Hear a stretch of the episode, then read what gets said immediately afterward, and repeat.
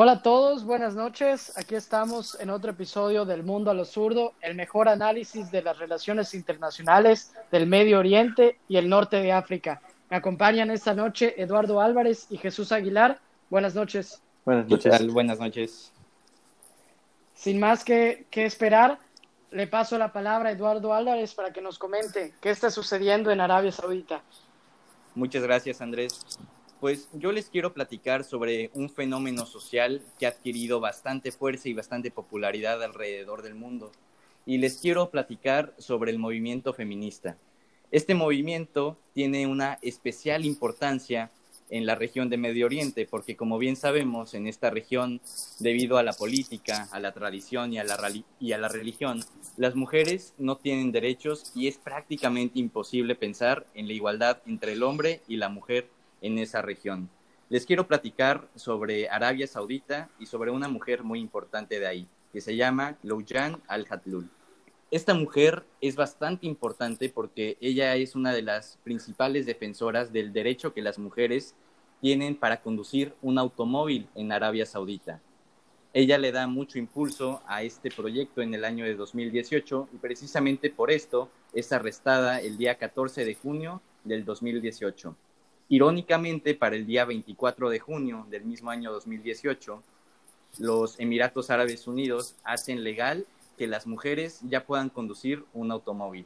A pesar de ello, ella no fue liberada sino hasta el pasado miércoles de este año ya 2021 y pues no fue liberada por la recapacitación o por la buena voluntad del gobierno saudí, sino porque el mismo gobierno de Arabia Saudita recibió bastante presión de organizaciones internacionales, especialmente de organizaciones como Human Rights Watch, que criticó constantemente a las autoridades saudíes por promover estas acciones de represión que atentan directamente en contra de los derechos humanos, especialmente de los derechos de las activistas. Y así como Hadlul, hay un sinfín de ejemplos de mujeres valientes que incluso han perdido su vida y su libertad por estas causas. Un ejemplo muy importante también es el de Nuf Abdulaziz. Esta mujer fue la mano derecha de Hatlul y participó también de forma muy importante en el mismo movimiento. De igual forma fue arrestada en el año 2018, el 6 de junio de 2018, y fue liberada de igual forma el pasado miércoles. Ella se enfocaba más a manifestarse en redes sociales, en blogs, en páginas web, y el gobierno saudí reaccionó silenciándola eh, tiró todas sus páginas, todos sus medios de comunicación y aún así ella trató de manifestarse por otros medios, lo que tuvo como consecuencia que la arrestaran. Afortunadamente estas dos mujeres ya fueron liberadas, pero ¿cuántas mujeres no siguen tras las rejas? ¿Cuántas personas no han perdido la vida por estas causas? Y son personas que también vale la pena mencionar. Hay personas también, por ejemplo, una bloguera muy importante de Arabia Saudita que se llama Eman al-Nafjan, que ella fue una bloguera que defendió constantemente el derecho de las mujeres en temas migratorios y debido a esto, pues ella fue encarcelada en el año de 2018. Otro ejemplo muy importante que vale la pena recalcar es el de Samar Badwi. Esta fue una mujer que luchó por el derecho que las mujeres tienen al voto en Arabia Saudita. Ella tuvo esta lucha desde el año 2011, le dio un mayor impulso, pero fue arrestada lamentablemente en el año 2018 y sigue presa.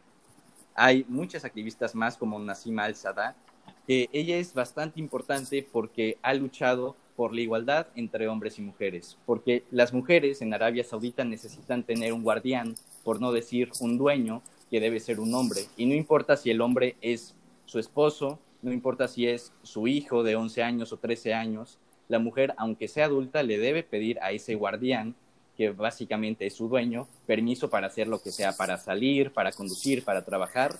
Y es algo que ya se está volviendo inaceptable en esas regiones de Arabia Saudita. Y es un tema que hay que ver muy a fondo, que hay que analizar, porque verdaderamente está cambiando.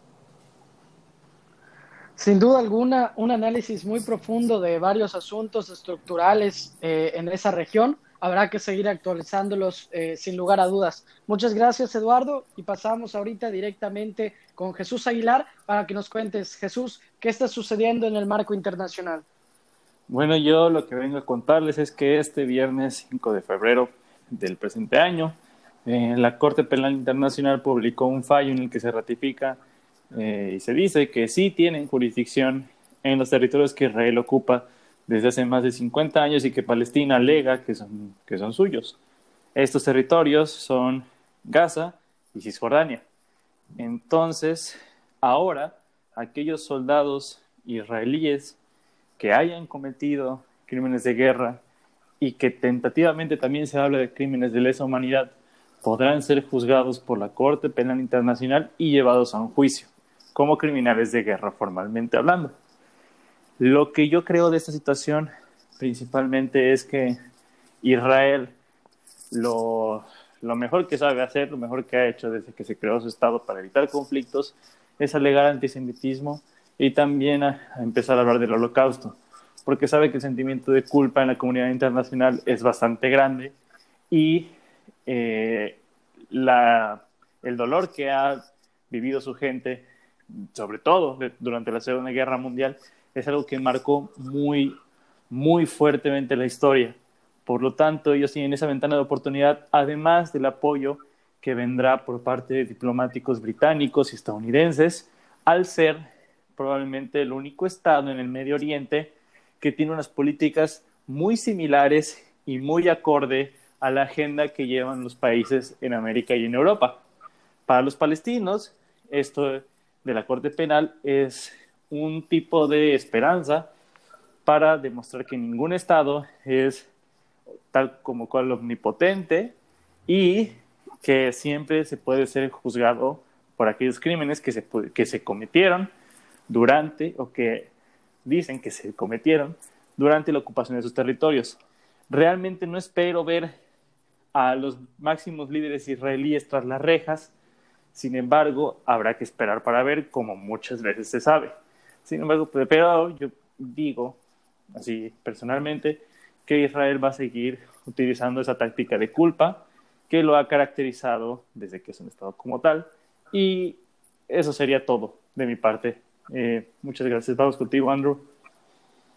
Gracias Jesús por compartir. Sin duda alguna también habrá que estar pendientes de qué sucede en la comunidad internacional, la respuesta de Israel, etcétera. Yo me regreso a Arabia Saudita eh, también para comentarles lo que sucedió esta semana. El representante de Arabia Saudita para las Naciones Unidas le pide al Consejo de Seguridad que tomen acciones en contra de los Houthis en pleno marco de la guerra en Yemen. Hay que recordar que esta guerra es una que ya lleva algunos años y es la más devastadora en cuestión de muertes. Estamos viendo ahorita, eh, pues, cifras espeluznantes, podemos decir, de, muertos en esa parte, una crisis sanitaria, una crisis humanitaria que sigue ahí y no hemos visto un cambio hasta estos últimos meses, que las cosas empiezan a cambiar. ¿Qué es lo que sucede? Que los hutis empiezan a atacar a ciertos lugares de Arabia Saudita y es por eso que manda Arabia Saudita su solicitud ante el Consejo de Seguridad. Entonces estamos viendo que tenemos a estos dos bandos, a los hutis y la oposición a estos que está eh, avalada por Arabia Saudita. Pero es muy importante el, analizar que no estamos viendo solo una guerra eh, interna en ese país, sino que también es, podemos hablar y podemos analizar que es un duelo geopolítico de los poderes regionales de esa zona. Eh, no hay que olvidar que los Houthis son respaldados por Irán. Entonces, estamos viendo cómo se están enfrentando en este lugar dos centros de poder estratégicos, que son Arabia Saudita e Irán. ¿Cómo será la respuesta de la comunidad internacional? Y estamos viendo nuevas respuestas del gobierno de Biden también. Entonces, ¿qué es lo que va a suceder?